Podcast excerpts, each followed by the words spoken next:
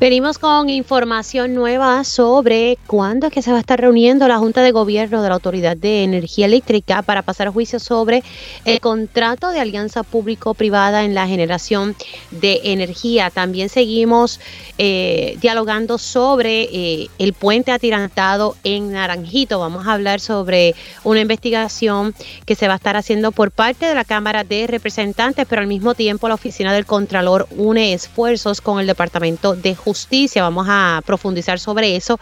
Y el gobierno vende seis propiedades en Puerta de Tierra a beneficiarios de la ley 22. Eso es lo que se está denunciando y vamos a estar hablando con la persona que hace la denuncia. Asimismo, eh, vamos a tratar de conectar con el director del programa de patrimonio histórico en el Instituto de Cultura puertorriqueño para hablar un poco sobre lo que está pasando en la cueva Las Golondrinas y eh, vamos a hablar un poco sobre Family First y hablaremos eh, sobre una situación que se está dando eh, y agresión hacia los periodistas. Ya mismito hablaremos sobre eso. Y tengo, como todos los miércoles, a mi panel de mujeres. Así que arrancamos esta primera hora de Dígame la verdad. Con más de 20 años de experiencia en el periodismo, el periodismo ha dedicado su carrera a la búsqueda de la verdad. La verdad, la verdad de frente, al grano, con carácter entrevistará a las figuras más importantes de la noticia. Radio Isla presenta a la periodista Mili, Mili Méndez en Dígame la verdad. Muy buenos días Puerto Rico, bienvenidos a otra edición de Dígame la Verdad por Radio Isla 1320. vamos a arrancar de inmediato. Se supone que la semana que viene la Junta de Gobierno de la Autoridad de Energía Eléctrica pase juicio, ¿verdad? Evalúe el contrato de Luma, eh, mírame a mí, de Luma, de la alianza público-privada en la generación. Saben que esto pues se aprobó por la Junta de la Autoridad para las Alianzas Público-Privadas el domingo y pues esto generó mucho revuelo pues porque Nadie tiene detalles, eh, los mismos legisladores no sabían que esto se iba a estar aprobando y, e incluso ha generado controversias dentro del seno del Partido Popular Democrático. O sea, aquellos que han salido a criticar, que no sabían nada, eh, pues los presidentes legislativos como que les han contestado y se ve, ¿verdad? Se ve eh, esas diferencias tanto en distintos programas como también en las redes sociales hay que tener claro que el negociado de energía tiene que evaluar esto y emitir un certificado, pero por otro lado la Junta de Gobierno de la Autoridad de Energía Eléctrica tiene que evaluar el mismo, así que se supone que esto fuera la semana que viene, pero hay información que la cosa cambió. Tengo en línea telefónica al ingeniero Tomás Torres Placa, quien es el representante, el único representante de los consumidores ante la Junta de Gobierno de la Autoridad de Energía Eléctrica. Buenos días, ingeniero, ¿cómo está? Saludos Mili, saludos a ti, saludos a todos los oyentes y consumidores que nos escuchan en la mañana de hoy. Bueno, ¿qué, qué, qué ha cambiado aquí? ¿Qué es lo que está pasando? Eh, la información que yo tenía es que la Junta de Gobierno iba a estar evaluando este contrato de alianza público-privada la semana que viene, yo creo que era el próximo miércoles. Correcto, y el próximo miércoles la reunión pública de la Autoridad de Energía Eléctrica, la reunión mensual, pero hace unos minutos se me acaba de informar que mañana a la una de la tarde, mañana jueves 19 de enero a la una de la tarde, se va a llevar a cabo una reunión extraordinaria pública, y ahí es que viene el asunto, transmitida por Internet, en el cual va a ser considerado la votación sobre el contrato de generación ¿no? que se está discutiendo públicamente. Así que mañana a la una de la tarde y va a ser transmitido, mire, esto es bien importante, según los requisitos de la ley 53, 59 de 2013, que se quiere que las reuniones de todas las juntas de gobierno, donde se tomen este tipo de decisión importante que afecta al ciudadano, que afecta al país, sea transmitida por Internet, pues va a ser eh, llevada a cabo y transmitida por Internet mañana. Claro, como en reuniones anteriores, porque esta es la primera vez que la Junta se convoca para discutir algo. O sea, bien importante que se entienda esto. Pero en la, en la convocatoria dice que es para evaluar esto, el contrato de la Alianza Público-Privada en Generación. Correcto. Normalmente hay una reunión informativa primero y después se toma la decisión. Pero se me informó recientemente, hace unos minutos, que las dos cosas van a suceder el mismo día. Se va a tener la reunión informativa primero, eh, donde cual se van a aclarar unas dudas de, de los representantes, de los miembros de Junta, que esa parte es privilegiada, esa parte no se transmite. Pero mm. la parte donde se votan los miembros de Junta y donde cada miembro de Junta expresa su posición, expresa su punto, pues eso se va a, transmitir en vivo desde la oficina de la Junta de Gobierno de la Autoridad de Energía Eléctrica.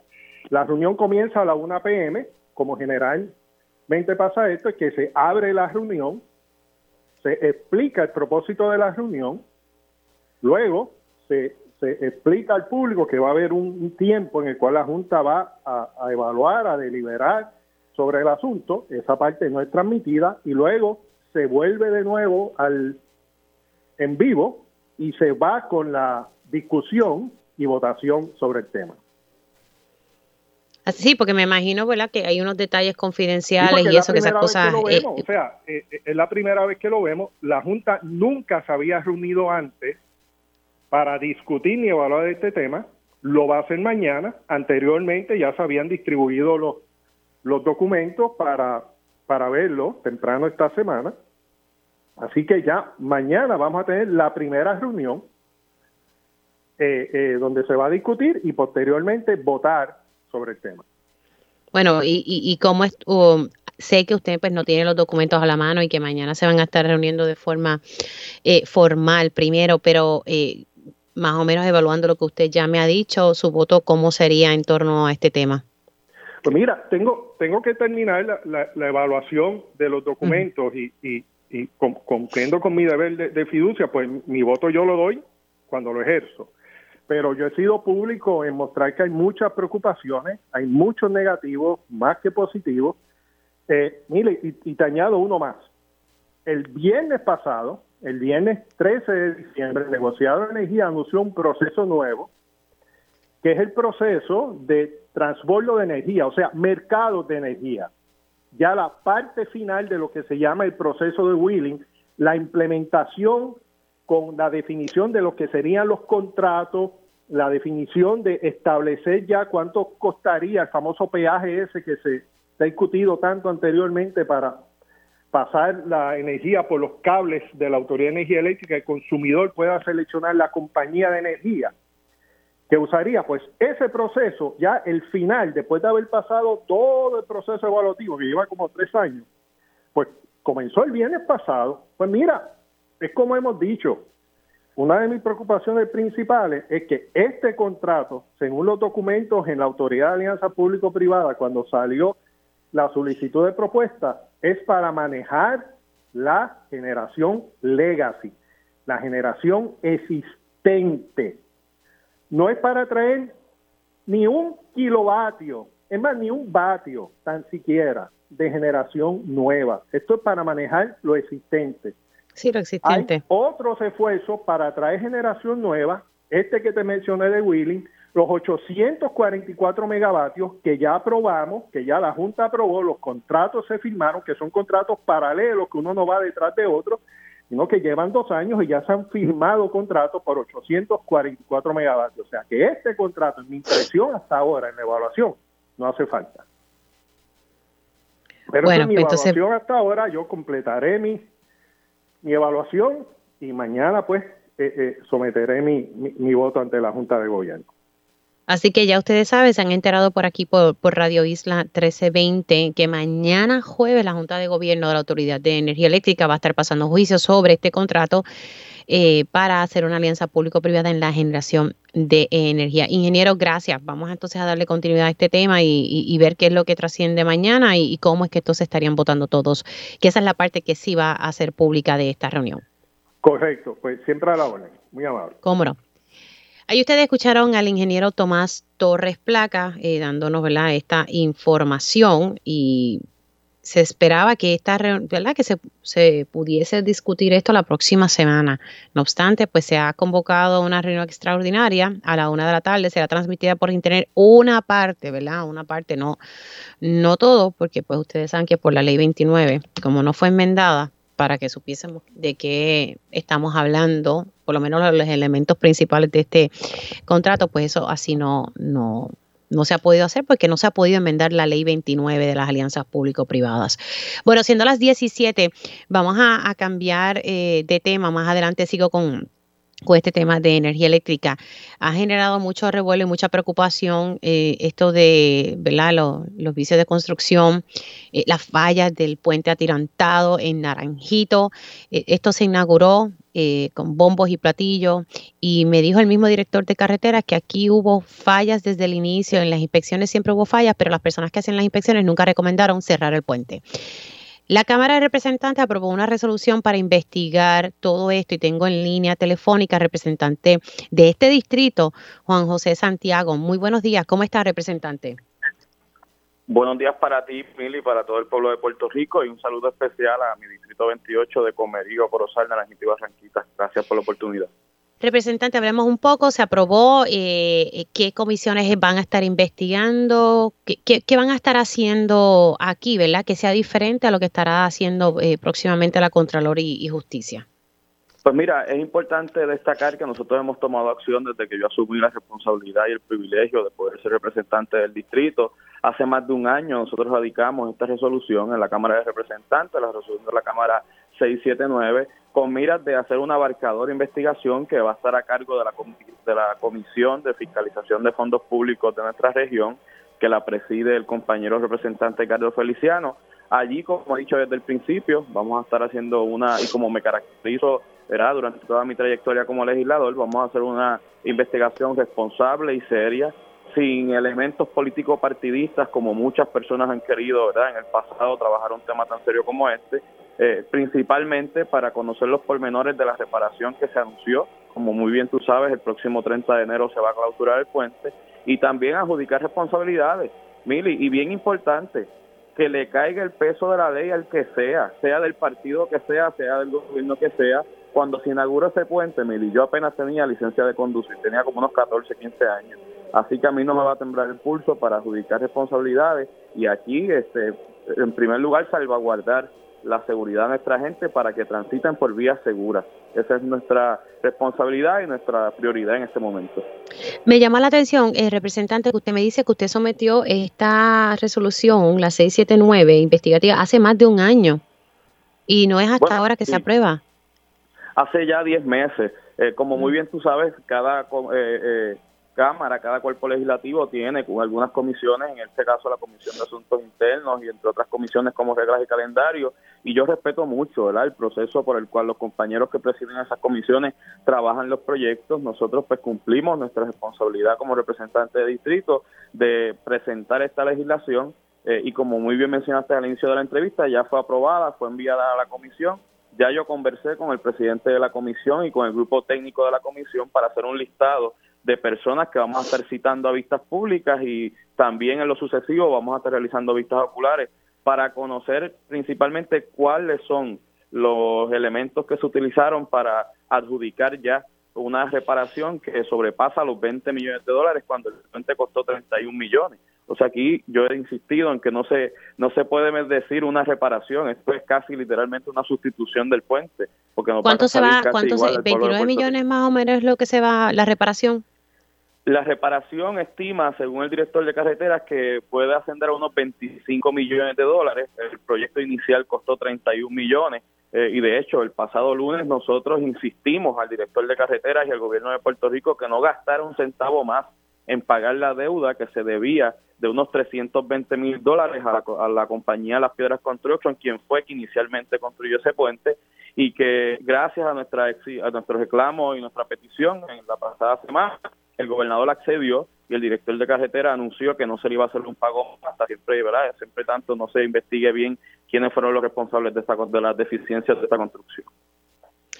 Así que ustedes eh, van a estar citando lo más seguro, los de las piedras construction y también todas las personas que estuvieron, ya sea funcionarios públicos y, entidades, ¿verdad? Consultores externos que hicieron estas evaluaciones y ninguno recomendó el cierre, según lo que me dijo a mí el secretario, por lo menos el director de la autoridad de carretera.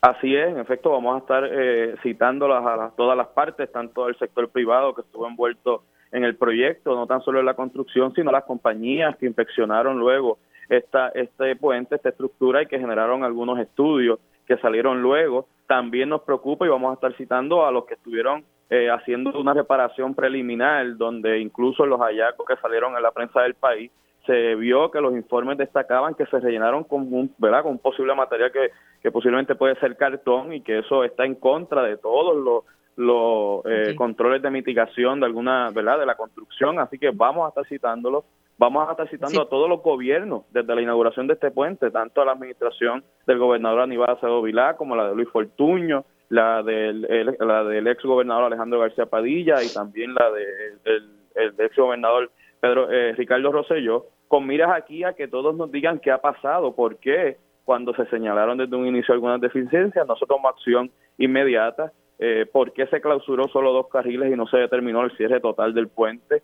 Y obviamente también vamos a estar reuniéndonos como, ya, y ya de hecho ya hicimos una comunicación al secretario de Seguridad Pública para conocer en detalle y también colaborar con el, eh, con el plan de seguridad eh, vial que vamos a estar atendiendo en la carretera PR167, que es la alternativa, ¿no? Es el desvío de esa ruta para eh, salvaguardar eh, la vía, que sea una vía eh, transitable, que sea una vía en movimiento, porque como muy bien tú sabes, pues va a tener una gran congestión vehicular durante los próximos meses. Eh, y cuidado si estamos hablando de un año y no queremos que haya alguna tragedia, por ejemplo, cuando necesitemos de emergencia alguna ruta para alguna ambulancia o algún enfermo.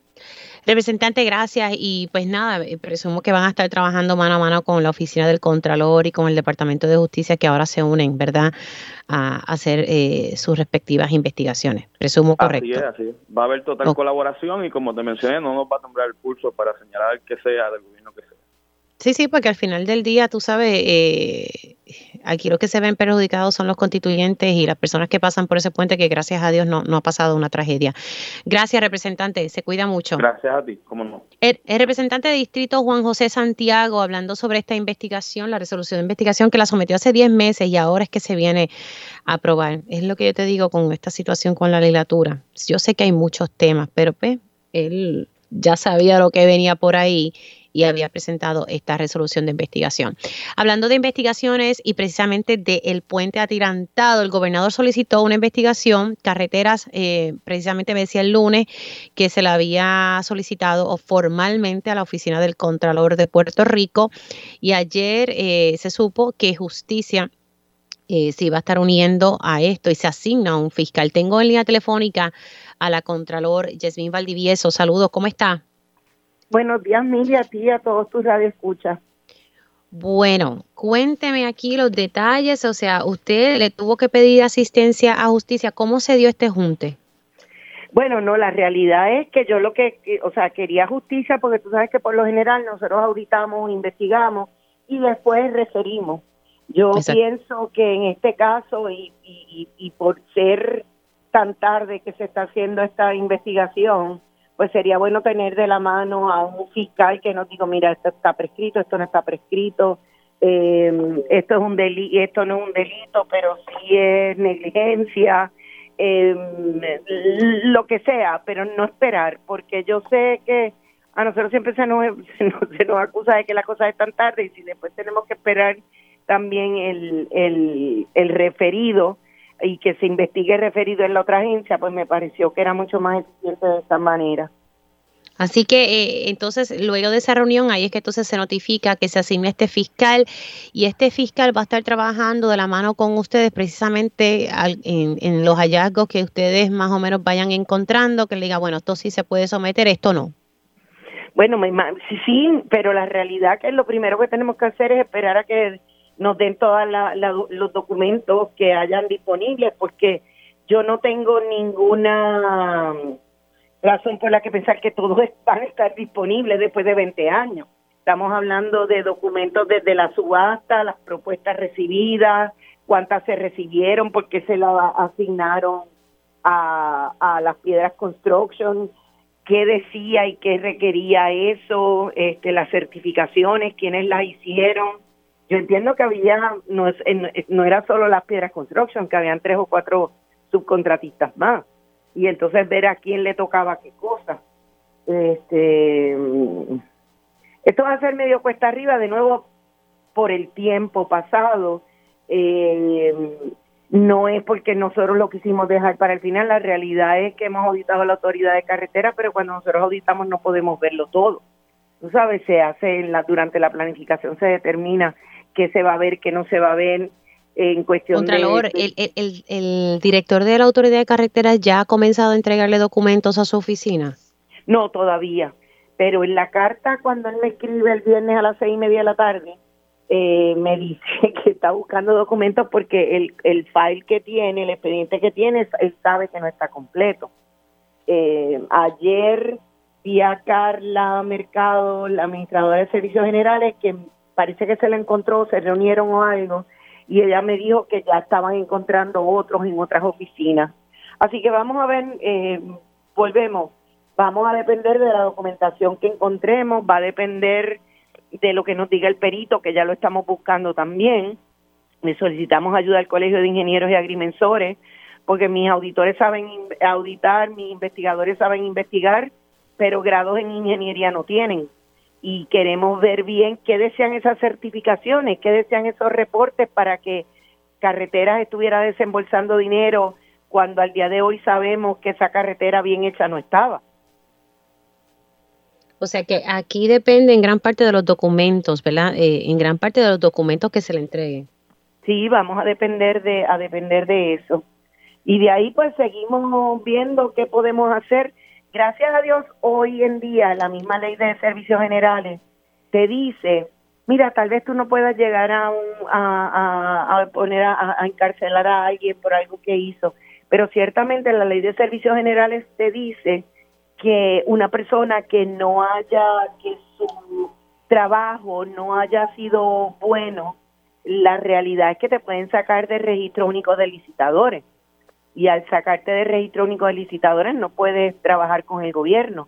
Y tal vez esa sea una, una muy buena razón para que, si, si no tenían otra, si no tenían principios, por lo menos el que sepan que no van a poder contratar con el gobierno, nuevamente, pues tal vez eso es una buena razón para que la gente empiece a hacer lo que tiene que hacer. Ay, señor, eh, yo tengo que, estoy de acuerdo con usted que esto yo lo veo bien cuesta arriba, de verdad. Porque si eh, el mismo director de carreteras me decía que, que están buscando eso mismo los documentos que están buscando los documentos. Eh, tengo que hacer una pausa, Contralor. ¿Se puede quedar aunque sean unos minutitos adicionales solamente para concluir este tema, eh, ¿verdad? Con, calmita y no tan, tan atropellado. Hago una pausa aquí en Dígame la Verdad y continúo la conversación con la Contralor de Puerto Rico sobre la investigación, la auditoría que, van a estar que va a estar haciendo su oficina, pero también de la mano eh, con el apoyo del Departamento de Justicia que ayer informó que se asignaba un fiscal a esta investigación. Regresamos en breve. Y ya estamos de regreso aquí en Dígame la Verdad por Radio Isla 1320. Les saluda Mili Méndez. Ya mismito vamos a estar hablando sobre los efectos de la ley 2022 en Puerto Rico y desplazamientos específicamente en Puerta de Tierra. Pero sigo la conversación con Yasmín Valdivieso, Contralor de Puerto Rico, hablando sobre los retos que va a enfrentar su oficina para hacer esta investigación de los vicios de construcción del puente atirantado en Naranjito que va a ser cerrado. Y esta investigación también pues se une a una investigación que va a hacer la Cámara de Representantes que me decía el representante Juan José Santiago que sí que que están en la mayor disposición de trabajar mano a mano con justicia y, la Contralor. Bueno, Contralor, nos quedamos ¿verdad? en la parte que usted me dijo que esto iba a ser medio cuesta arriba porque fue hace mucho tiempo, 2008, documentos que todavía no se han entregado a la oficina y pues que depende también de, uno, de un perito que ustedes puedan conseguir. Eh, ¿Qué otros retos usted puede ¿verdad? Eh, eh, vaticinar sobre, sobre este proceso y tal vez cuánto tiempo pudiese tomar esta investigación? Yo creo que tomaría bastante tiempo porque si no aparecen documentos está difícil la cosa. Bueno, si no aparecen documentos va a ser bien corta porque entonces no vamos a tener que investigar. Sin embargo, Sin embargo, esto no va solo al contratista y a los contratistas que hicieron esto bien o mal. Eh, también yo quiero saber qué pasó durante todo este tiempo que según se dice, ¿verdad? Y he, y he leído, todavía no lo sé porque no tengo documentación, se le siguió pagando se le siguió pagando por una por una obra que no estaba bien construida. Entonces, ¿dónde está la responsabilidad de esos directores ejecutivos? ¿Cómo, cómo, qué era lo que estaban ellos pensando cuando a sabiendas de que algo estaba mal, pues seguían permitiendo el, el paso de los vehículos, de los 14 mil vehículos diarios por encima del, del, del puente, eh, que estaban esperando o sea, el referido que a mí me hace carretera me lo hace después de que yo hablo. esto no empieza porque yo, porque alguien me hizo un referido. Yo leí un reportaje que salió en un periódico este, de circulación del Nuevo Día. en Puerto Rico. Y a, y a, raíz de eso, usted entonces le hace el acercamiento a carreteras o, o sea, usted lee el reportaje y, y, ¿qué usted hizo? Bueno, lo primero que hice fue, ¿y dónde está la auditoría de este puente? Y no teníamos ninguna. Este, entonces recibo el jueves, cuando ya estoy en estas de buscar que si nosotros habíamos visto algo o no, porque tú hablas del 2008, pero la realidad es que la subasta y la construcción empezó en el 2002. Ay, Dios mío. Este, o sea, que por eso es que son 20 años. Eh, en eso me llama el jueves en la mañana temprano, me llamó el señor gobernador y la realidad es que él no me ordena hacer una, una, una investigación, es lo que me dice, mira a ver lo que mira a ver si puedes ver qué es lo que hay y qué es lo que pasó aquí. Y yo le dije, bueno, por supuesto. Primero, lo primero que pensé es palo si boga y palo si no boga, porque si digo esto es muy viejo y no lo vamos a ver, pues me van a caer encima.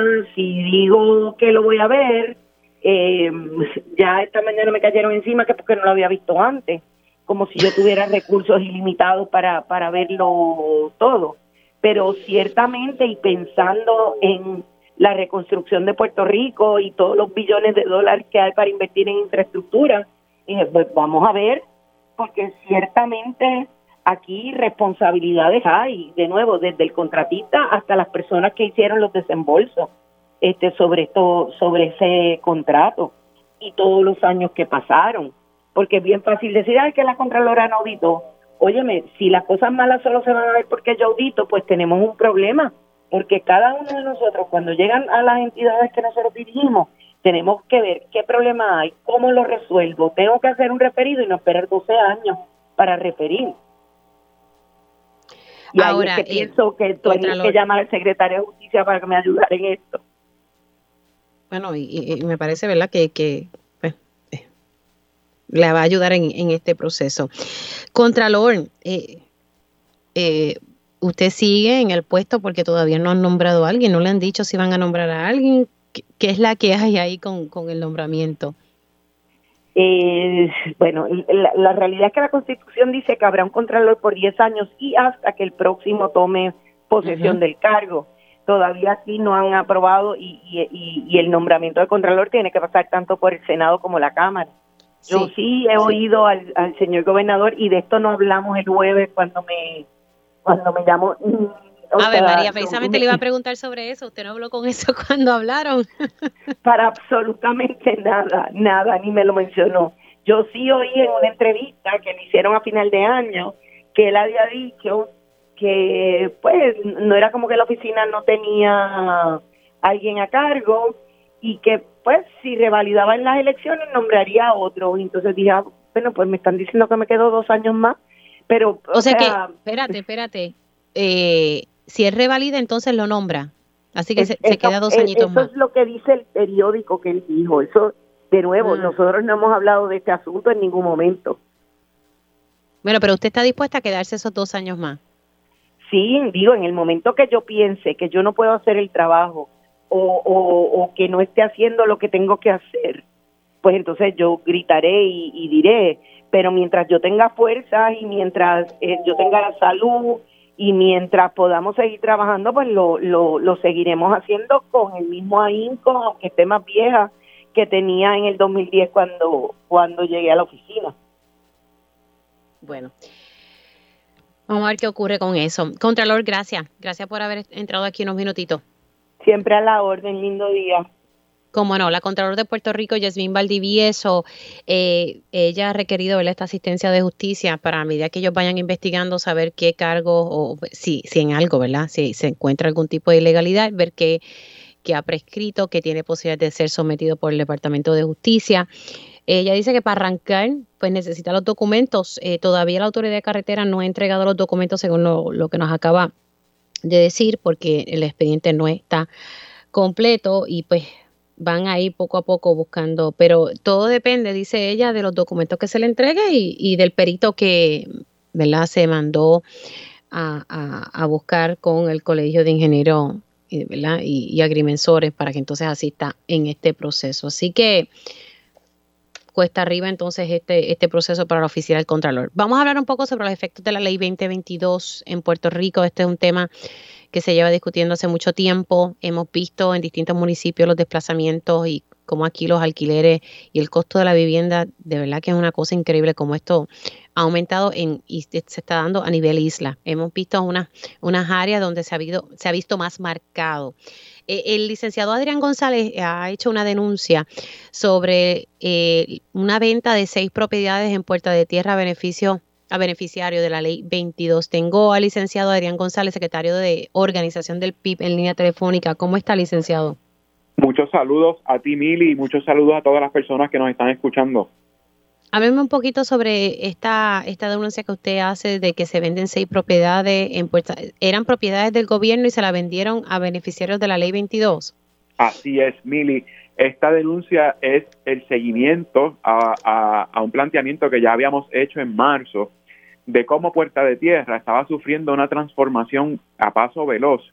Eh, y en ese en, marzo del 2022, cuando divulgamos, eh, hasta, lo, hasta lo ilustramos en un mapa aéreo, según el CRIM, de un total de ciento y pico de propiedades que componen la calle San Agustín y aledaña, ya más de 30 estaban ocupadas por, por beneficiarios de la ley 22, eh, escudándose detrás de corporaciones pero no era que eran treinta y pico ley 22, eran apenas ocho que estaban comprando múltiples propiedades, desplazando literalmente a la comunidad, porque a modo de ejemplo, lo que hoy en día es un hotel, se llama Hotel La Ferretería, fue un, edificio residencial de vivienda asequible, ¿verdad? rentas accesibles, y cuando esta persona, eh, se llama Shahin Hassan, compra el edificio, les envía una carta a todas las familias que vivían allí, que eran cerca de 30, que tenían 30 días para irse. Así que fue significó un desplazamiento físico directo. Y como secuela de, esa investigación que hicimos, donde descubrimos que solamente Shain tenía 12 propiedades y casi una cuadra completa, la, comunidad ha seguido muy activa, eh, eh, eh, investigando, muy pendiente, y en efecto se dieron cuenta que lo que eran unos edificios públicos, que en su momento eran viviendas, unos complejos de apartamentos específicamente, colindantes con las propiedades del señor Hassan, específicamente los hoteles, eh, estaban, había maquinaria, habían obreros de construcción, estaban sacando escombros y nos piden ayuda para ver qué está pasando allí. En efecto, eran, se trataban de seis solares eh, de la Administración para el Financiamiento de la Vivienda y que hasta ese día estaban a nombre del gobierno, ¿no? Aunque estaban haciendo trabajo allí y eso coincide ¿Bajo qué agencia, perdóneme, qué agencia tenía estas propiedades? Administración para el financiamiento de la vivienda. Y eso coincide con que las empresas del señor Hassan, que se, dedican a la hotelería, estaban anunciando con fotos de esos predios que lo mejor estaba por venir. O sea, que había un proyecto corriendo, aún eso siendo del gobierno. Según el registro de la propiedad, en noviembre levantaron unas restricciones la agencia que había sobre esas propiedades para, para que se destinaran lo que se construyera o remodelara allí a vivienda a bajo costo. No es vivienda pública per se, pudiera ser vivienda asequible a personas de clase media y media baja, sección 8, etcétera. Levantan las restricciones, eso lo denunciamos en diciembre del año pasado, hace tres semanas. 12 de enero, finalmente se dio la compraventa a Hassan elevando la cantidad de propiedades a casi 20 allí en Puerta de Tierra y sin la restricción de que tiene que ser para vivienda, mucho menos a vivienda asequible, eh, eh, lo que se construya allí y para añadirle a la herida, lo que el gobierno en su momento adquirió con un valor de 2.5 millones, eh, esta persona lo adquirió por apenas 760 mil. seis propiedades por 700 mil dólares en el barrio más espérate, espérate, espérate, dale rewind al case porque esto está, esto está cañón. Espérate.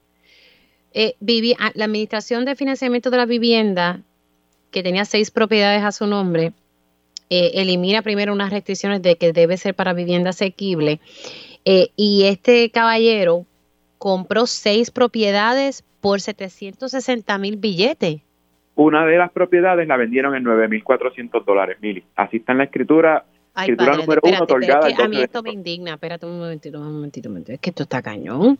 O sea, ¿y cuánto le costó esto a vivienda? Que me habías dicho, ¿cuántos millones? 2.5 millones en el 2001. No me digas que bajó a menos de una tercera parte.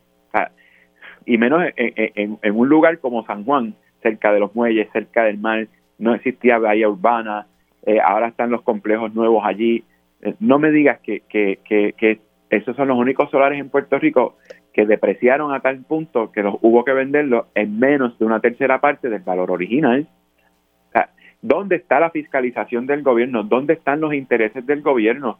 Eh, el dinero que van a generar de eso, que es la otra parte, no, va, no se va a quedar en Puerto Rico. Las ganancias que esa persona genere van a estar exentas, por ende, eh, Hacienda no se va a beneficiar de esas ganancias. Y entonces, en Puerto Rico, una fila de 25 mil personas, según el último estudio, esperando por sección 8 y 8 mil esperando por vivienda pública.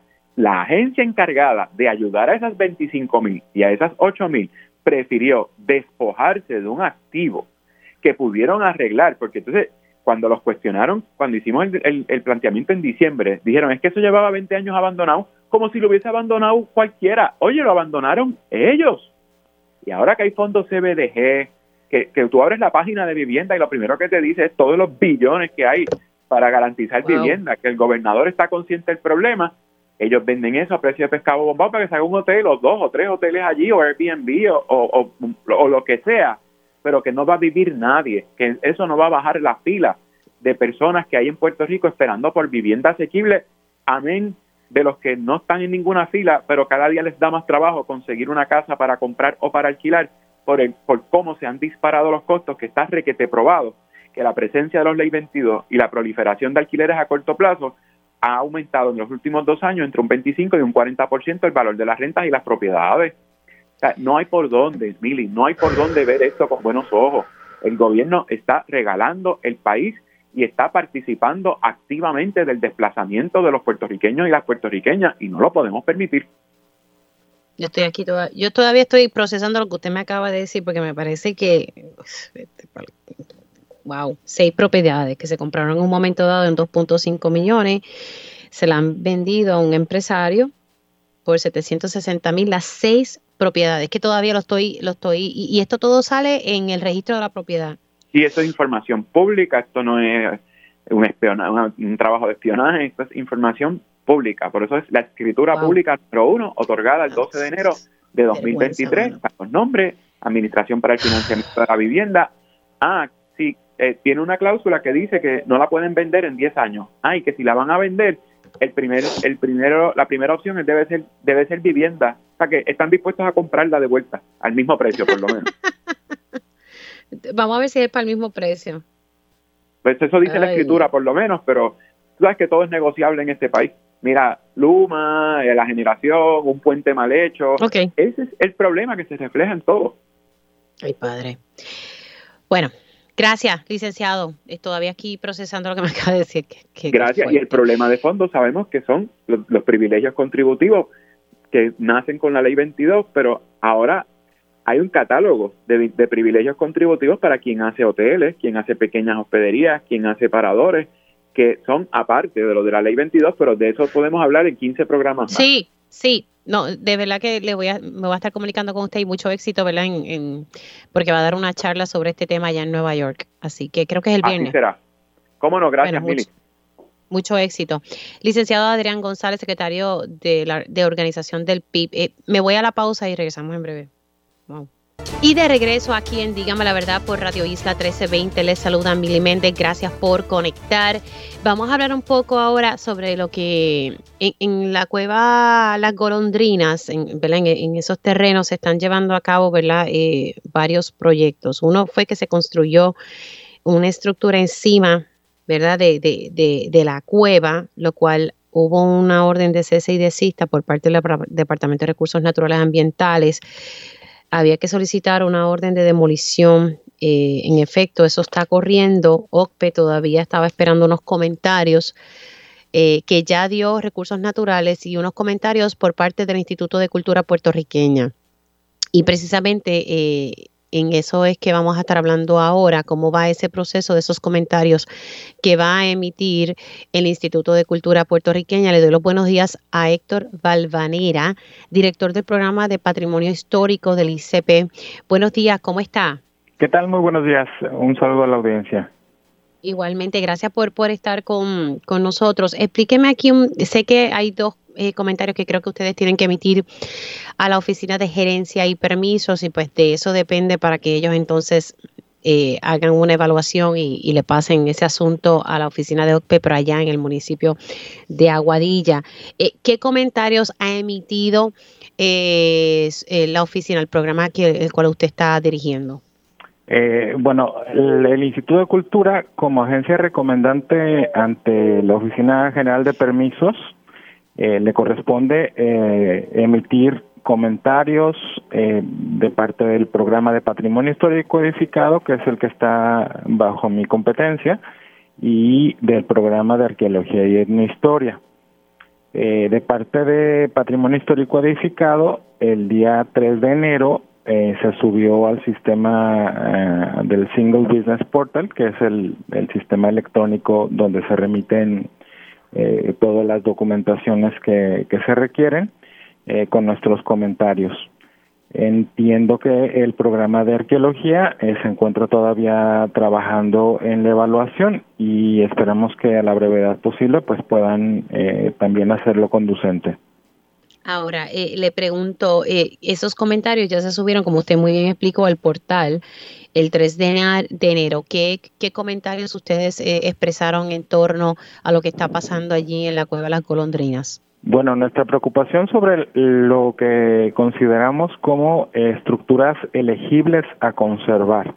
El sistema legal de Puerto Rico provee que em, hay un manto de protección a los sitios, es decir, a, un conjunto de manera individual, estructuras o inmuebles eh, que tienen un valor histórico-cultural o eh, eh, que son elegibles a hacerlo. Puede haber una designación oficial o, aunque no esté registrado todavía en la Junta de Planificación o en, la, o en la, el Registro Nacional de Sitios y lugares históricos de Estados Unidos, pues de todas maneras es nuestro deber eh, hacer las salvedades como, ¿verdad?, oponernos a, a las acciones adversas que puedan eh, poner en riesgo ese patrimonio.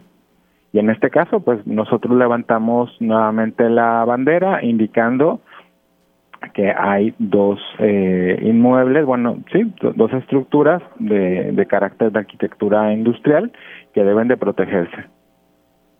Ok, industrial que deben protegerse. ¿Y, cuáles son esas dos estructuras? Es para poder ¿verdad? ir entendiendo, porque es que allí se están dando varias construcciones y, y pues es para poder entonces ir entendiendo. O sea que allí usted levantaron banderas de dos estructuras eh, que deben entonces eh, eh, protegerse. ¿De, qué estructura estamos hablando? Sí, estamos hablando, son dos estructuras de, la primera mitad del siglo XX. una es el el almacén y el otro es un tanque.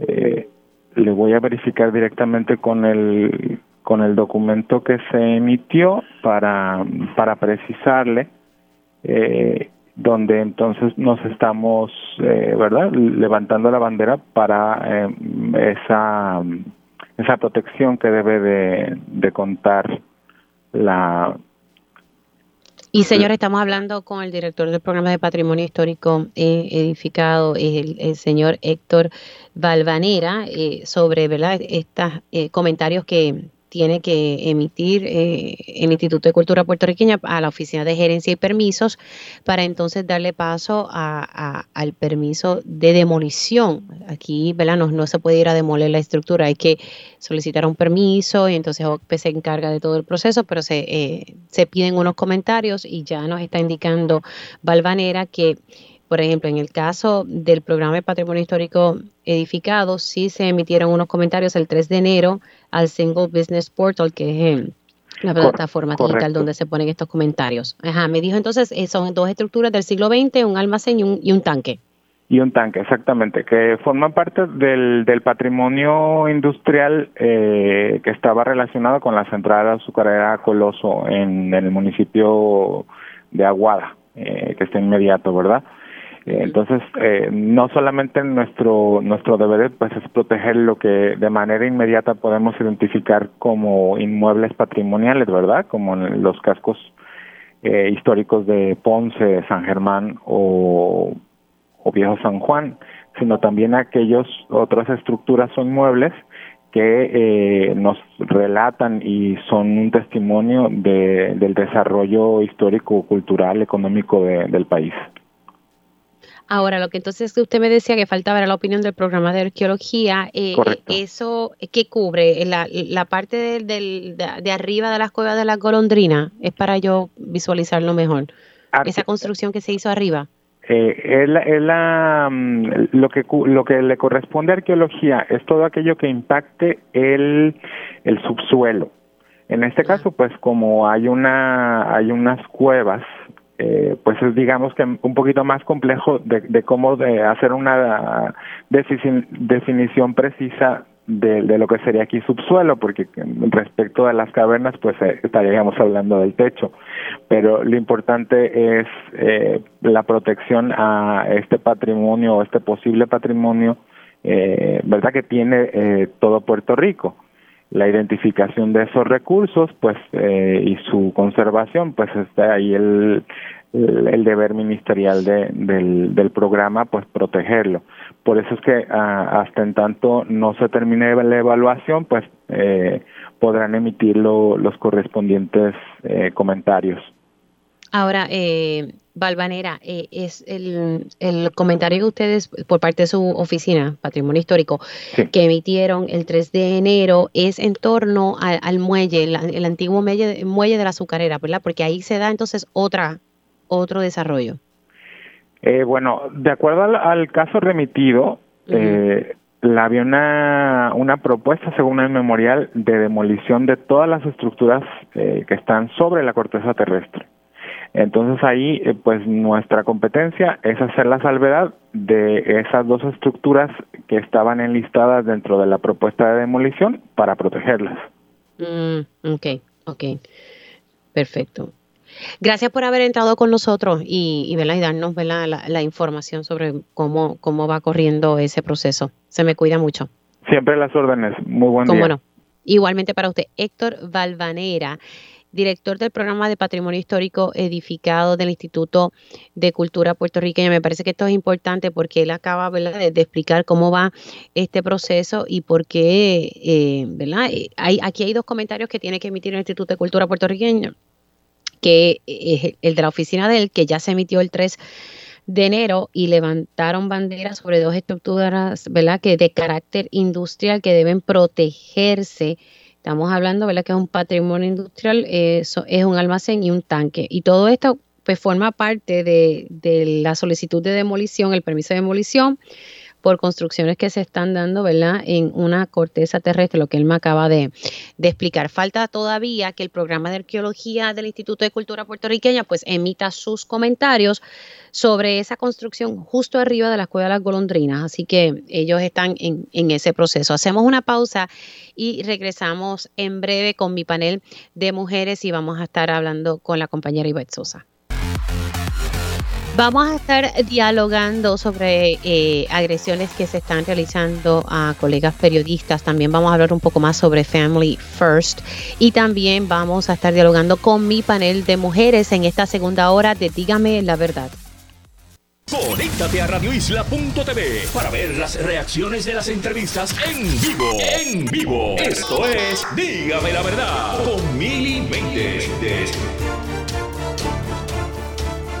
Y ya estamos oficialmente en la segunda hora de este espacio. Gracias por conectarse. Si usted se perdió algún detalle de la primera hora de Dígame la verdad, recuerde que puede entrar a radioisla.tv y en el área de podcast Ahí va a encontrar el programa de Dígame la verdad y otros programas de Radio Isla 1320. También está el Facebook Live que una vez eh, terminemos el programa siempre eh, está disponible. Así que usted lo puede escuchar en cualquier momento cuando a usted le dé la gana. Bueno. Vamos a, continuar hablando eh, sobre estas, estas construcciones que se están dando allá en Aguadilla, en la cueva Las Golondrinas y, en terrenos, ¿verdad?, que están cercanos. Eh, ahorita hablábamos con el director del programa de Patrimonio Histórico Edificado, eh, pues ya adelantándonos un poco de que ellos por lo menos emitieron sus comentarios eh, en torno al permiso de demolición que, pues, que está corriendo y OCPE pues pide comentarios de distintas agencias. El Instituto de Cultura todavía le debe una, una opinión y es el programa de arqueología del Instituto de Cultura puertorriqueña, que la información que me llega es que mm, han tratado de, entrar a los predios para hacer su trabajo y, no han podido. Ahí al mismo tiempo hemos hablado que se montó un campamento, precisamente había iniciado este campamento en Mariana Nogales, pero allí han llegado otras personas. También reseñamos y entrevistamos aquí y todos los medios han reseñado la, la agresión de un guardia de seguridad de la empresa hacia uno de los manifestantes, tengo entendido que son dos o tres, pero y que precisamente se le sometieron cargo. Tengo entendido que uno se le cayeron, pero sí se le sometieron cargo. Yo siempre aquí le doy espacio a todo el mundo. Yo creo que al final del día usted emite su juicio, su opinión. Yo en ocasiones sí doy mi opinión, pero esa es ya parte De, cómo yo manejo eh, este programa y pues yo emito mis opiniones nunca he tenido miedo en hacerlo, ¿verdad? Eh, aquí cuando se cubren noticias hay que buscar las dos caras, siempre ese es el norte de todo periodista. Eh, y aquí, por ejemplo, en mi caso, se le dio espacio el lunes para hablar sobre estas agresiones. Eh, y siempre se, trata de, de cubrir eso, esos dos lados. Lo que sí me parece que no es correcto es cuando se agrede verbalmente o se agrede físicamente, pero en este caso verbalmente, a los colegas que están tratando de hacer su trabajo. Eh, usted no siempre va a estar de acuerdo con nosotros, pero eso no le permite eh, agredir o impedir que el periodista haga su trabajo. Es que eso no se puede tolerar, eh, especialmente cuando pues no, no, no tienen evidencia si se cubre bien o no. y, y, llega un momento que uno dice basta ya, porque ah, nosotros siempre somos objeto de críticas. Ah, no, que ustedes le hacen relaciones públicas al gobierno y el gobierno dice, no, que ustedes siempre nos están atacando. Siempre estamos en, este tiroteo, ¿verdad? Eh, pero nada, uno brega con esto, es parte del oficio eh, y los que tenemos un compromiso de verdad eh, con el país y los que tenemos ese compromiso de siempre buscar la verdad. Si perjudica a uno, perjudica al otro, siempre uno busca la verdad, los que tenemos ese compromiso, esa vocación de verdad, ¿verdad? no puedo hablar, ¿verdad? Por todo. Y la compañera y, Sosa, tristemente, pues eh, estaba cubriendo, y digo tristemente que se vio involucrada, ¿verdad? En una situación penosa, porque cuando va a trabajar, uno lo que quiere es hacer su trabajo, hacerlo bien y cumplir, ¿verdad? Con nuestra responsabilidad, no tener que estar pasando malos ratos. La tengo en línea telefónica, la compañera Ivette Sosa de Telenoticia, a quien le doy los buenos días y que forma parte de la Junta del Overseas Press Club, una organización periodística. Buenos días, Ivette, ¿cómo estás? Buenos días, buenos días, Miri. Muy bien, gracias. Eh, saludos a ti y a tu radio escucha. ¿Qué fue lo que te pasó? O sea, ¿qué, fue lo que ocurrió? Eh, Pues tú estabas en la cobertura, a ti te mandaron a, hacer un reportaje sobre lo que estaba pasando allí en el área de las cuevas Las Golondrinas, en Aguadilla, y, pues lo que estaba sucediendo con este campamento El Pelícano que se levantó en esa área y que, y que distintas personas llegan, tú sabes, a ese campamento, porque así se hizo la convocatoria. ¿Qué fue lo que ocurrió? Claro. Pues mira, Emily, yo eh, fui ah, el lunes, fui primero el lunes a cubrir lo que estaba sucediendo allí a raíz de unos unas transmisiones en directo que han hecho varias personas de diferentes campamentos, no solamente del campamento Pelícano, ¿verdad? Porque se han unido varios campamentos para denunciar eh, lo mismo. Está, me parece que el campamento Carey y hay diferentes campamentos de diferentes municipios, no solamente es el campamento Pelícano, o sea que ya ha llegado un montón de personas que tienen el mismo reclamo, ¿verdad? Que no se eh, que no se continúe provocando el daño ambiental que ellos entienden y, han documentado, ¿verdad? Su manera que se ha cometido allí con esas dos construcciones, porque son dos, no es una. Exacto. Eh, hay una que tiene los permisos y hay otra que no, pero pues como como explicaba eh, en mi reportaje de ayer, eh, pues ellos entienden, e, ellos hablan de una sola y son dos una tiene los permisos y la otra no. Pues nada, ellos yo voy son, lunes a cubrir eh, los manifestantes que están allí. Cuando me dices ellos son los manifestantes. Sí, los manifestantes, los manifestantes. Yo voy allí y yo entrevisto a diferentes personas, entre ellas la uno de los agredidos, el que estaba allí, porque hay uno que requirió hospitalización y obviamente no estaba allí eh, cuando yo fui, así que entrevisté al que estaba. Eh, que me parece que se llama Edgar Torres o algo así, eh, Edgar Javier o Javier Torres.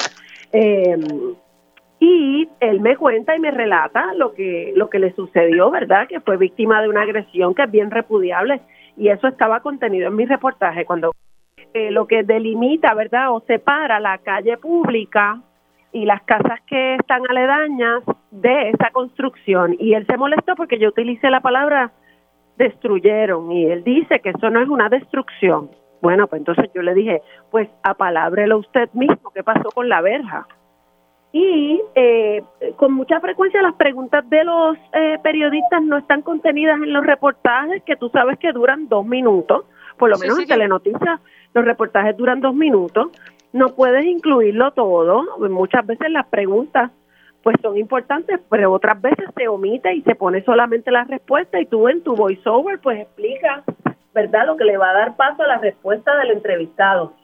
Él se molestó y luego de mi reportaje tengo que asumir eh, que se molestó por el contenido de mi reportaje, que estaba balanceado, en ningún momento se dejó de, de decir su planteamiento, se dijo siempre que fueron agredidos, este no se adjudica si está bien o mal porque eso no es nuestro trabajo pero eh, cuando fui al otro día que me mandaron nuevamente, nosotros somos indios de fila en los canales de televisión, nosotros no determinamos la asignación que cubrimos ni a dónde vamos.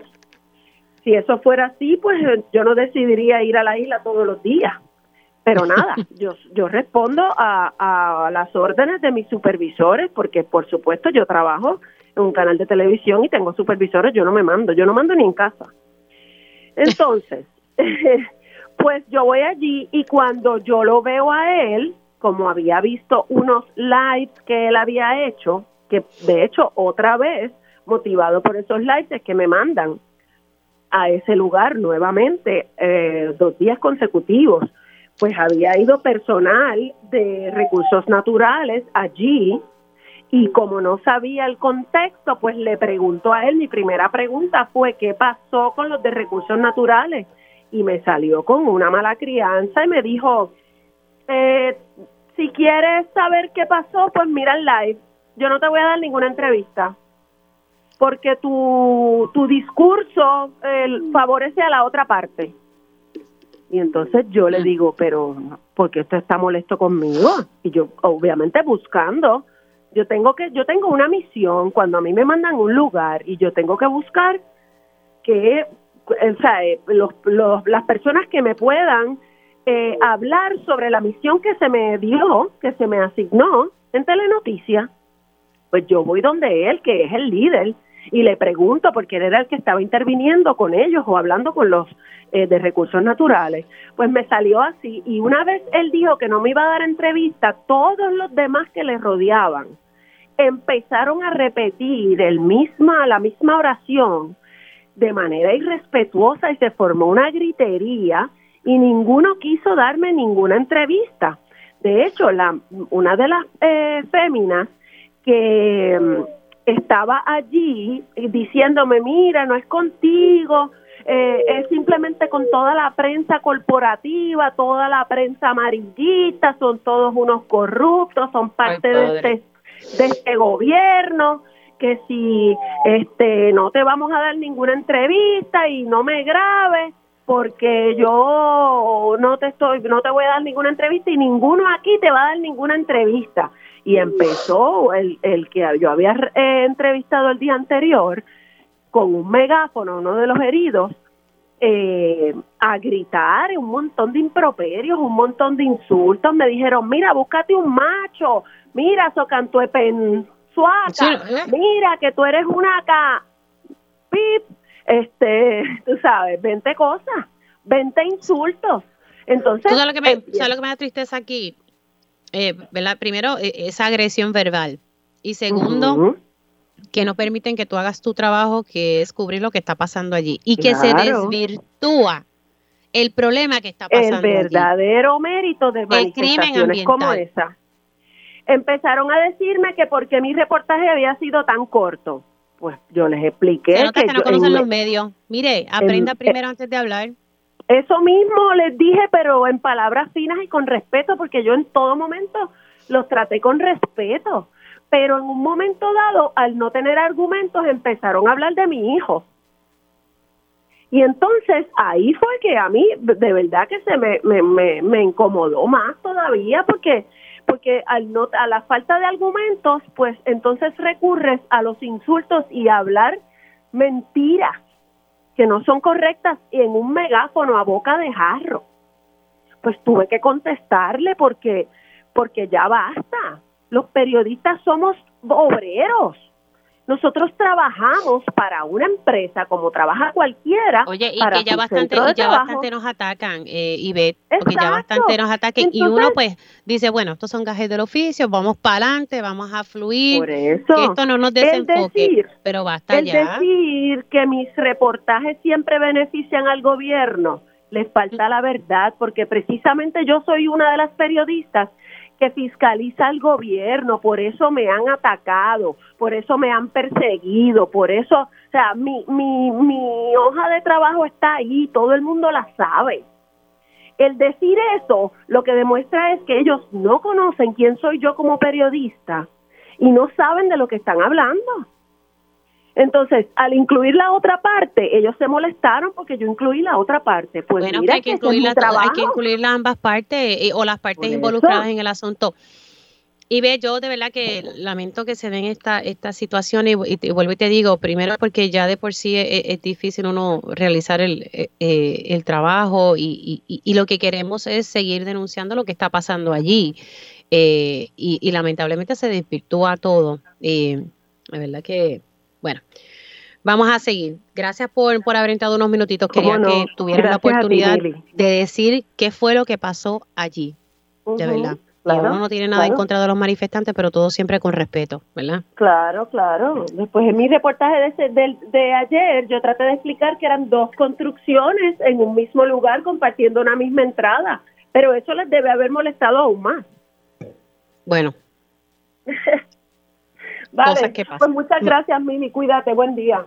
Un abrazo. Ivette Sosa de Telenoticias narrando ¿verdad? la situación que, pues, que ha enfrentado en estos días en la cobertura de las manifestaciones que se han dado. Y ella me dice que hay varios campamentos, no solamente es el campamento del Pelícano, que se han levantado precisamente en esa entrada donde queda para la cueva Las Golondrinas. Este tema lo hemos cubierto todos y se le ha dado el espacio. Yo lo único que digo, ¿verdad? Con el mayor de los respetos es que ¿verdad? No, pensemos eh, en lo que allí está pasando. Si usted no conoce cómo funcionan los medios, pues primero, tú sabes, pregunte, no, no señale, no agreda verbalmente a los periodistas que están tratando de hacer su trabajo, ¿verdad? Hay quienes, bueno, lo voy a dejar ahí. Bueno, señores, voy a, a las 11 y 13, voy con mi panel de mujeres. Ellas llegan a defender firmemente su postura ante los asuntos del país. Ahora, llega nuestro panel de mujeres en Dígame la verdad. Bueno, estoy con ellas. Le doy los buenos días a Eda López. Buenos días, señora López. Buenos días, Mili. Buenos días a las compañeras, a la radio audiencia. Y aquí, bien avergonzada de eso que acaba de, relatar Ivette Sosa. Eh, y quiero hacer ¿verdad? un llamado a las personas que convocan a otras personas a recordar que quienes convocan somos responsables de, de la seguridad y de no propiciar situaciones tan peligrosas. Así que yo llamo a la calma y a la reflexión sobre una cosa como esta. También tengo a la licenciada Carmen Lebrón en línea. Buenos días, Carmen. Buenos días, Mili. Buenos días a las compañeras, a Eda, Mayri. Es un placer estar con ustedes. Buenos días a todos los que nos escuchan.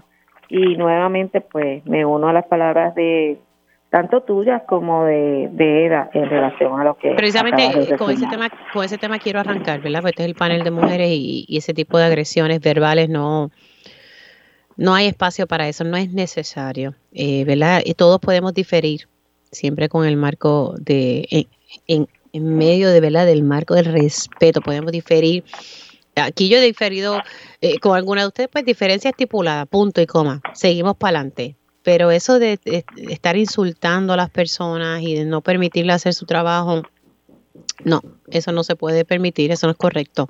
Y tengo a la licenciada Amarilis Pagán en línea. Buenos días, Amarilis. Hola compañeras, qué bueno estar con ustedes hoy de nuevo. Así que las abrazo y un saludo para todas las personas que nos están escuchando.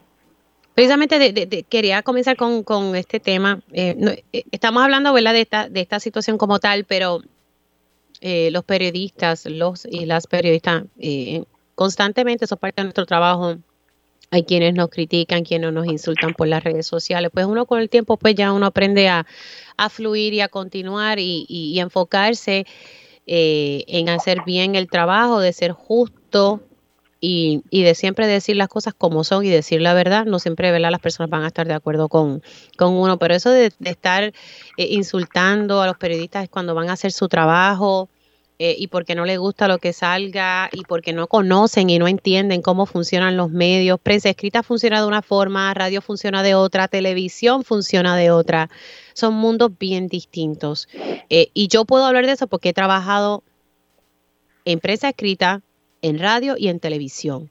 Son medios completamente distintos y funcionan distintos. Así que, eh, ¿verdad? No, no, me parece correcto. Voy a comenzar contigo, Eda, sobre este tema y rapidito pasamos a, otros temas que tenía en, en agenda.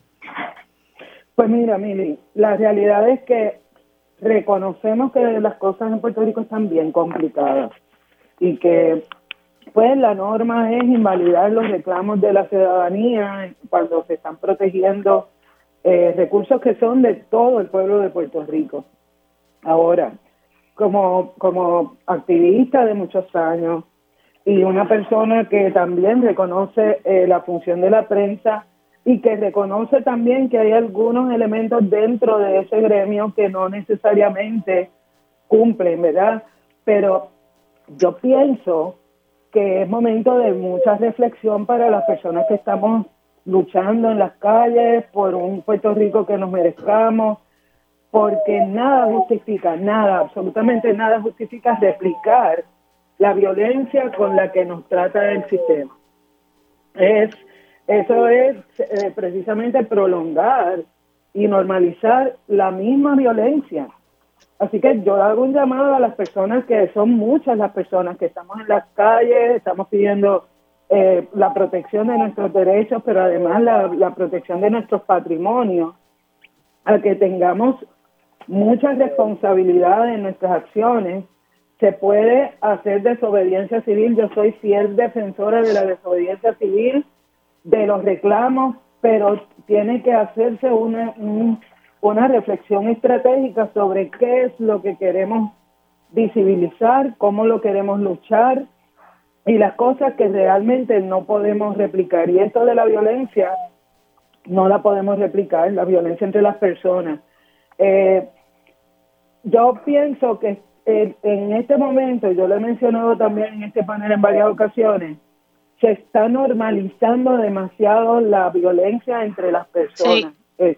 Sí, es Una, es una cosa que, tú sabes, y, y pienso que es de los seres humanos, una de las características de los seres humanos es tener un conjunto de valores que, que nos definan cómo, cómo vamos a luchar. Así que yo hago un llamado a que sí, resistamos, pero que miremos bien quiénes son las personas que están de este lado y quiénes son las personas que están del otro, para además ayudar a la población a, darse cuenta de que eso que está pasando en Aguadilla nos puede pasar a cualquiera de nuestras comunidades. Lamento mucho lo que le pasó a Ivette, mucho. Voy con Carmen y luego con Amarilis. Ah, espérate, me dice que tengo que tengo pausa. Voy a la pausa y, entonces regreso con el turno de Carmen y, y Amarilis. Y de regreso con mi panel de mujeres integrado por Eda López, la licenciada Carmen Lebrón y la, licenciada Amarilis Pagán. Estábamos hablando eh, sobre la situación, ¿verdad? Eda trae un punto muy importante. No podemos normalizar la, la violencia, tampoco debemos eh, aceptar las situaciones que ocurren. Eh, ante la inacción por parte del gobierno. Eh, y estoy utilizando, estamos hablando de esto a nivel general, pero es utilizando la situación que le pasó a la compañera Ivette Sosa de Telenoticias, eh, donde la insultaron porque o no les gustó lo que salió al aire o por el poco tiempo. Eh, o porque se olvidan que cuando uno monta un reportaje, uno pues tiene que buscar todas las partes. Eh, si la otra parte no quiere hablar, pues fine, pero se intenta, se hace el esfuerzo. Y, y me preocupa mucho de que todo esto pues distraiga del propósito real que es frenar y denunciar eh, las construcciones que allí se llevan a cabo. Tengo entendido que una no tiene permiso porque así me lo dijo el Departamento de Recursos Naturales y Ambientales, otra aparentemente sí. Porque hay varias cosas que están pasando allí. Y nosotros todos hemos, bueno, por lo menos hablo, voy a hablar por mí. Yo he estado cubriendo eh, aquí en el programa, dándole espacio a todos y se denunció cuando un guardia de seguridad agredió a uno de los manifestantes, eh, pues porque eso está mal, punto. Eh, pero agredir verbalmente a los periodistas, pues no, eso no se puede tolerar porque usted puede diferir y pueden diferir con respeto sin tener que llegar al nivel de los insultos, ¿verdad? Ese no, ese no es el propósito. Eh, le toca a Carmen el turno para hablar de este tema y luego paso con Amarlis. Yo obviamente tengo que decir que estoy totalmente de acuerdo con lo que han dicho tanto tú como ella. Debo aclarar lo siguiente, resulta un contrasentido absoluto el que se haga una manifestación se termine en una violencia atacando a un reportero o reportera, porque cuando se hace una manifestación, ¿cuál es el fin mayor de todo esto. No solo señalar la situación, sino que se divulgue la información con el propósito de mover la opinión pública y lograr un resultado. Si atacamos a quienes pueden proveer la información a la población en general, que, que son ustedes, que son el vehículo que hay para comunicar, para informar la situación que ocurre y que se señala, pues entonces no tiene razón de ser una manifestación. Por otro lado, en la medida que, culminamos con violencia, ciertamente desviamos la atención del asunto que queremos divulgar o informar para tratar de detenerlo. ¿Por qué? Porque de lo que vamos a estar hablando es de situaciones como la que pasó con, la reportera Ivonne Sosa. Eh, Sosa. Es importante que sepan los manifestantes que esto no logra lo que quieren, al contrario, y tampoco ganan simpatía, porque los que estamos claros que la violencia es inaceptable en cualquier ámbito, no vamos a estar de acuerdo de la forma en que se está planteando entonces el mensaje. Así que, una vez más, yo levanto la voz, como lo hemos hecho todas en este panel, eh, en contra de la violencia y a establecer un llamado contundente a que ustedes manifestantes, ustedes que se llaman los líderes de esta manifestación, tienen que tener control y saber traer la información de una forma adecuada y respetar el trabajo de los reporteros, que ciertamente es un trabajo arduo, difícil, me consta a mí las vicisitudes que cada día ustedes enfrentan para tratar de llevar la información correcta a la población en general. Así que la exhortación está sobre la mesa. Tenemos que llevar nuestros mensajes, sea la manifestación que sea, pero en este caso esa manifestación de una forma adecuada, de una forma correcta, sin violencia. Puerto Rico ha dado cátedra de manifestaciones anteriores donde no ha habido violencia y hemos tenido resultados que cualquier otra persona no se hubiese imaginado jamás que íbamos a lograr. Así que, nuevamente, los exhortamos a que lleven su mensaje con cordura y sin violencia. Amarilis. Mira, este tema es complejísimo porque estamos hablando de mínimo como cuatro subtemas dentro de esto que algunos ya Carmen y Eda han tocado.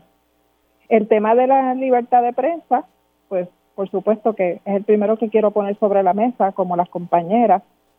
Yo puedo reconocer que Puerto Rico sí tiene una historia en la que ciertos medios de comunicación han sido aliados de la ultraderecha y de prácticas neoliberales de parte del gobierno. O sea, eso no se puede negar. Pero yo creo que yo siempre he podido separar el medio de, de la periodista o el periodista, que es el que va a la calle, que tiene sus propios valores y que está sujeto a las reglas y a la línea editorial del medio para el cual está trabajando. Son dos cosas muy diferentes. Y eso es importante que lo tengamos en mente porque muchas veces los periodistas y las periodistas pueden ser aliados importantes de las causas sociales del país e históricamente lo han sido y han ayudado inclusive a modificar líneas editoriales de sus medios de comunicación. Y me parece que si estamos abogando por un Estado democrático, lo primero que tenemos que hacer es respetar esa libertad de prensa, la integridad física de las personas que están ahí. Lo otro que, tendría que traer es el tema de los estilos de liderazgo, porque estamos hablando de las personas manifestantes, pero también hay que hablar de Eliezer Molina. Y es una figura que muy poca gente se atreve a atacar en el país, pero a mí me parece que es importante resaltar que su estilo de liderazgo es autocrático, puede ser machista, y lo pudimos ver en la medida en que el acercamiento hacia la periodista fue agresivo. Es algo que a mí siempre me ha perturbado porque decimos que queremos un país más igualitario, un país donde se respeten los derechos humanos, pero podemos ver también cómo hay una tendencia, aún en los grupos más liberales, a enfocarse en estilos de liderazgo que recurren a todos los estereotipos de género, a hablar alto, a ser autocrático, a imponer opiniones, a jaquetonear, ¿verdad? Lo hace Rivera Chat, lo hace Eliezer Molina, e históricamente lo han hecho otros líderes de un extremo y del otro y también del entremedio. Y eso es perturbador porque si estamos abogando también por espacios en los que se tomen decisiones de otra manera, en los que las bases comunitarias puedan participar, tenemos que mirar esos estilos, mirarlos con sospecha y entender que pueden ser obstáculos para el desarrollo de movimientos sociales. Y eso pues lo quería señalar porque es una preocupación que tengo desde hace años, ¿verdad? He estado observando cómo se mueven distintos líderes, inclusive lideresas mujeres que utilizaban el mismo estilo y que eran ampliamente seguidas por las personas. Entonces la gente por un lado quiere democracia, pero por otro lado quieren caudillos o caudillas a los cuales seguir ciegamente y de los cuales repetir lo que dicen. La manera en que se le acercó el grupo de personas a Ivette Sosa fue sumamente machista y misógina. Y eso hay que señalarlo también. Si hubiera sido un periodista varón, probablemente no hubiera recurrido ni al hijo ni a otros de los insultos que le, que le dieron o que le hicieron en ese momento, en esa manifestación. Y pues es un llamado a la gente progresista de este país que participa en las luchas ambientales a que miren cómo replican también estereotipos machistas y por eso es que muchas veces las feministas decimos, mira, en esos espacios yo no me siento identificada, porque no hay una coherencia entre esas luchas y unas luchas por una equidad real para todas y todos. Y bueno, la polarización de las controversias. Inmediatamente la respuesta en las redes, cuando tú miras al evento con Ives Sosa, está polarizada en dos extremos. Los que inmediatamente están llamándole a las personas manifestantes, izquierdosos, comunistas, socialistas, vete a Cuba, vete a Venezuela, toda la cosa.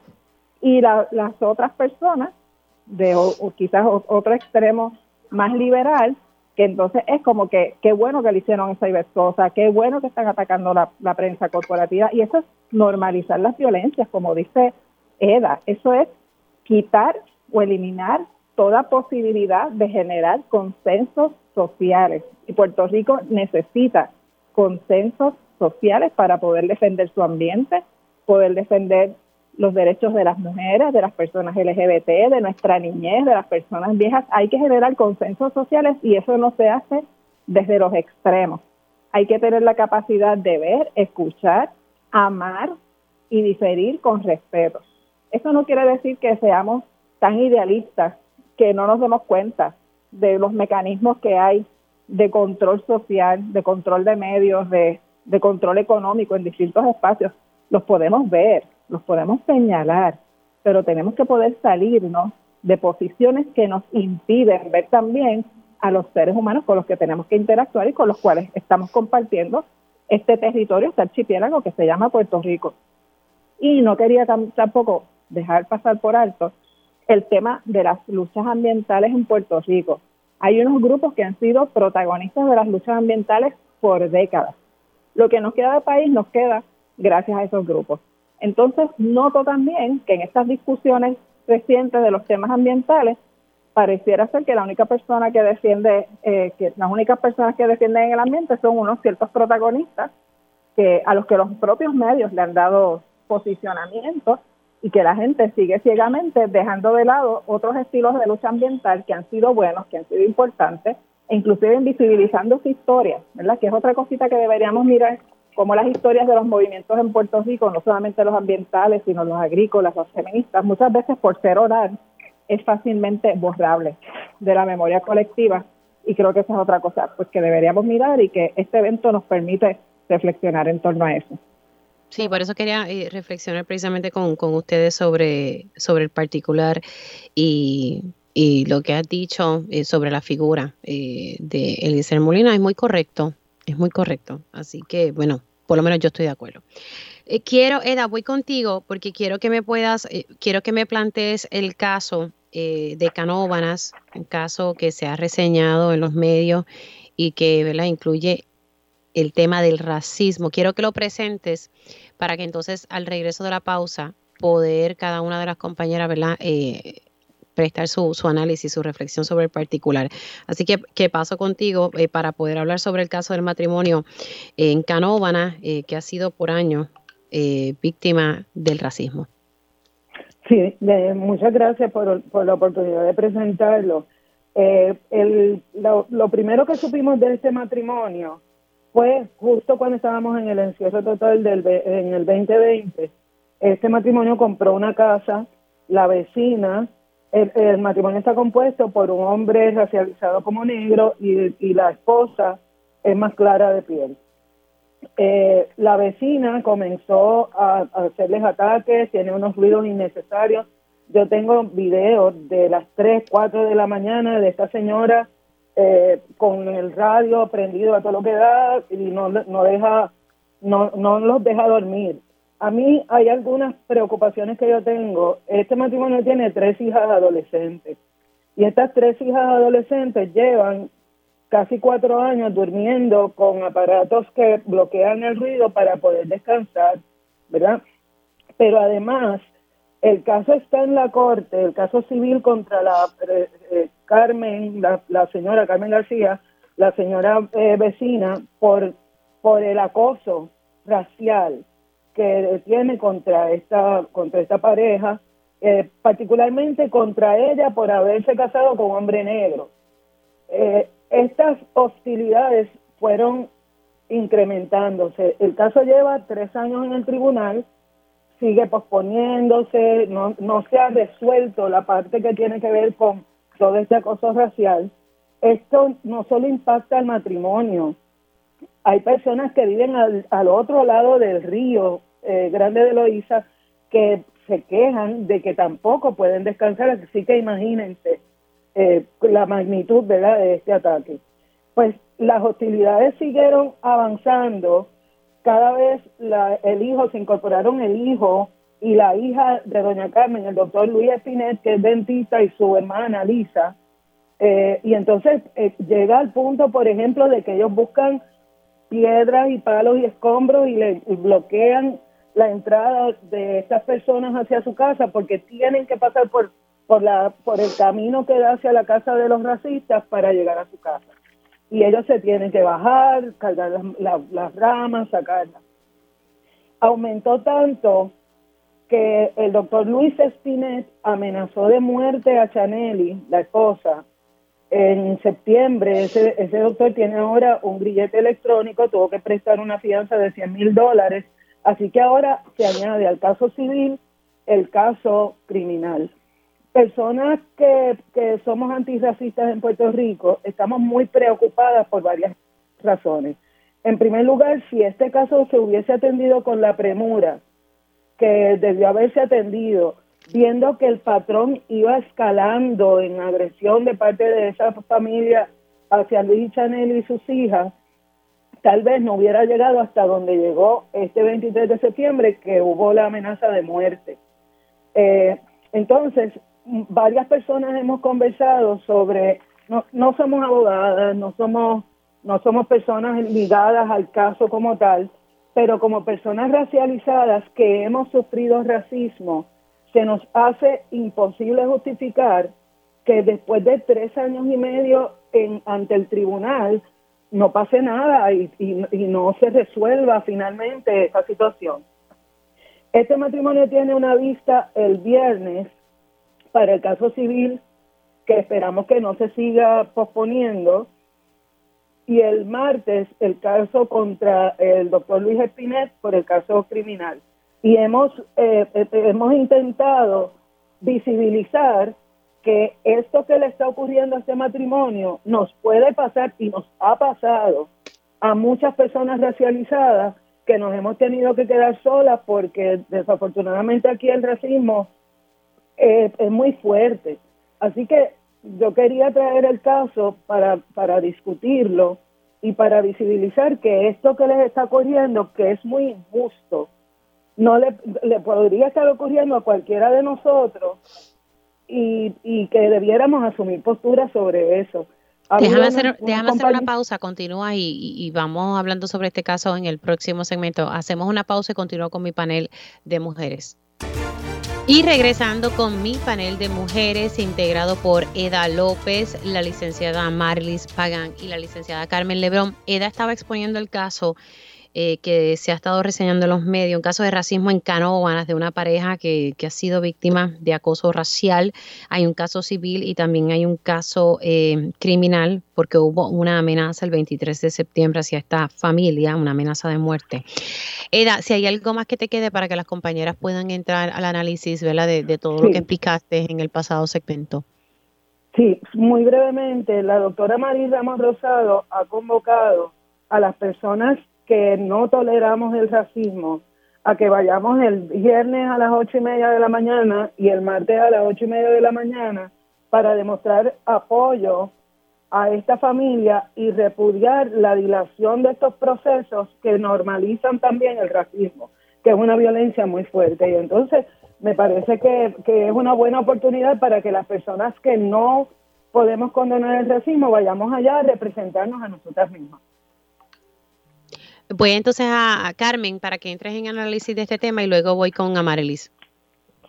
Este es un caso que ejemplifica y, de la manera ¿verdad? Más, más, más terrible lo que es el racismo en Puerto Rico. Eh, ciertamente también yo recuerdo, y puedo estar equivocada, me puede corregir Eda, que este caso comienza primero con unas solicitudes eh, de protección por el, eh, en el proceso a través del Tribunal Municipal, lo que no terminó la conducta de la, de la dama que acosa y, está constantemente de una forma u otra haciendo patente su repudio a las, las personas negras. Eh, y ese remedio no fue eficiente y posteriormente es que llega a una causa civil. Eh, yo concuerdo con Eda en el sentido de que es un caso que se ha atendido de una manera muy lenta, permitiendo que esta persona y ahora su hijo, el doctor que menciona Eda, eh, incurran en una conducta totalmente violenta, aunque no hay una violencia física, claramente es una violencia emocional que afecta no solo a la persona negra, sino a su esposo y a sus hijas. Eh, y ahora, conforme lo que está planteando Eda, está también afectando al vecindario.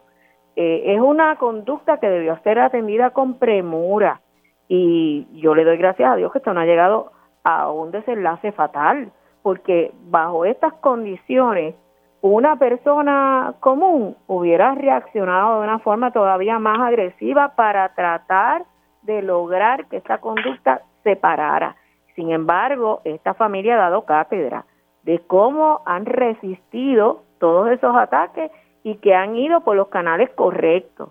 En Puerto Rico no estamos exentos de este tipo de racismo y es, importante discutir estos casos porque con estos casos es que podemos simplificar lo que muchas personas negras están viviendo en Puerto Rico y que a veces no se resalta para ser atendido de la manera adecuada.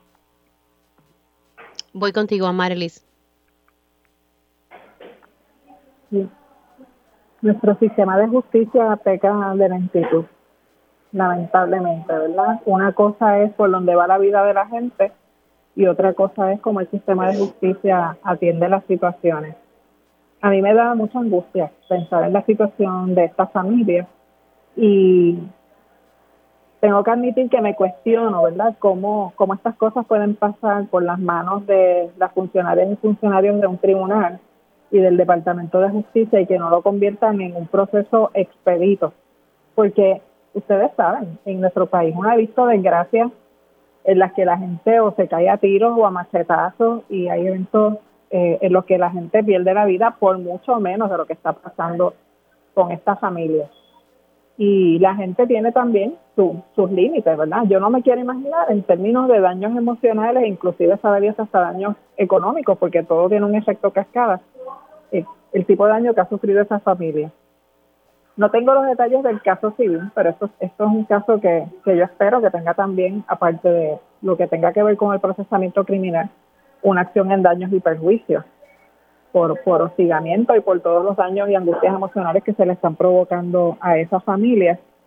Y me parece que es hora de que en términos de política pública se haga un esfuerzo para que los casos relacionados con acoso por asuntos de raza, acoso, violencia, amenazas, tengan un tratamiento especial que, que, que vea, ¿verdad? Que considere los efectos de esa violencia y también la necesidad de actuar de manera rápida, como pasa con los casos de violencia de género. Tú no puedes tener un caso de violencia de género rodando meses y años por los tribunales porque en el interín matan a la persona, ¿verdad? O el daño emocional es tan grave que después es toda una vida de terapia. Pues lo mismo ocurre con los casos por discriminación racial y por violencia racial, que es lo que estamos viendo aquí.